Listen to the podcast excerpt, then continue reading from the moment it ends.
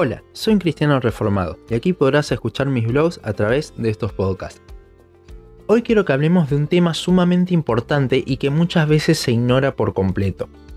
La persecución a la iglesia es una realidad y si no la padecemos nosotros directamente, igual tenemos que estar preocupados por ella.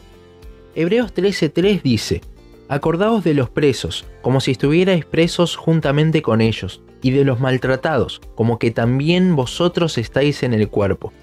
Este pasaje aparece en el último capítulo de Hebreos, donde el autor termina con la teología que está dando y comienza a hablar de los deberes de un cristiano. El primer versículo dice, permanezca el amor fraternal. Esto es dado a la Iglesia Universal, es por ello que en el versículo 3 el autor expresó esas palabras. Los cristianos que sufren persecución son hermanos, como dice el versículo, estamos en el mismo cuerpo. Si un hermano en la iglesia local se enferma, claramente todos los otros se estarán preocupando y orando. Bueno, ¿cuántos más con los 260 millones de cristianos perseguidos en todo el mundo? Nunca me voy a olvidar que durante un periodo del instituto bíblico me tocó compartir cuarto con otro chico que tenía una tremenda pasión por esto. Él veía a los cristianos perseguidos que él ni siquiera conocía como hermanos de sangre. Llegaba a derramar lágrimas y se pasaba horas orando por ellos. Creo que esto es justamente de lo que habla el pasaje, verlos como verdaderos hermanos, no solo como personas a las que Cristo salvó también. No importa si no los conocemos, son hermanos nuestros por la sangre de Jesús, y a veces los vemos como muy lejanos, pero déjame decirte que países como Colombia y México han estado en el ranking de los 50 países con más persecución en el mundo.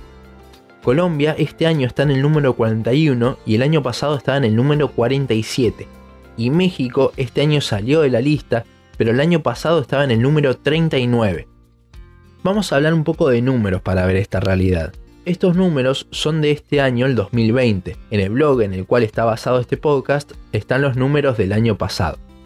En el mundo hay 260 millones de cristianos sufriendo persecución. El año pasado eran 245. Esto significa que uno de cada ocho profesantes al cristianismo sufren persecución. En lo que va del 2020 han habido 2.983 cristianos asesinados, 9.488 iglesias han sido atacadas y más de 3.700 cristianos han sido detenidos a causa de su fe en Cristo. 73 países en el mundo se los considera con un porcentaje alto de persecución a cristianos. En el 2018 eran 58. Con estas cifras podemos decir que cada una hora y media muere un cristiano asesinado por su fe. Durante el siglo XX se registraron más asesinatos a los cristianos que durante todos los siglos anteriores combinados, y esto no ha parado de crecer. Podríamos hablar de muchos más números, pero todas estas estadísticas no son con el fin de alimentar el morbo, sino de mostrar una realidad que muchas veces ignoramos cuando la Biblia en realidad nos manda a acordarnos de ellos, de nuestros hermanos que están siendo perseguidos. Una vez en el instituto, en una charla informal con un misionero que había estado en países donde se sufre esto y él mismo había padecido la persecución, le preguntamos cómo podíamos orar por ellos. Nos respondió tres cosas. La primera fortaleza, no son superhumanos, siguen siendo hombres como nosotros pero bajo una carga superior. La segunda era unidad entre los hermanos, algo que es difícil conservar en esos momentos, pero que lo necesitan de una manera especial. Y por último, para que Dios abra más puertas para compartir su palabra. Con este podcast quiero lanzar un desafío para estar orando por nuestros hermanos que hicimos el año pasado también. A partir del 1 de agosto quiero que oremos en orden cada día por un país de la lista de los 50 países más perseguidos. Cada día voy a subir una imagen con algo de información sobre el país que toque a mi Instagram y Facebook. Espero que muchos podamos estar orando por nuestros hermanos perseguidos, torturados y hasta asesinados. Sabemos que esto no va a cesar hasta que venga Cristo.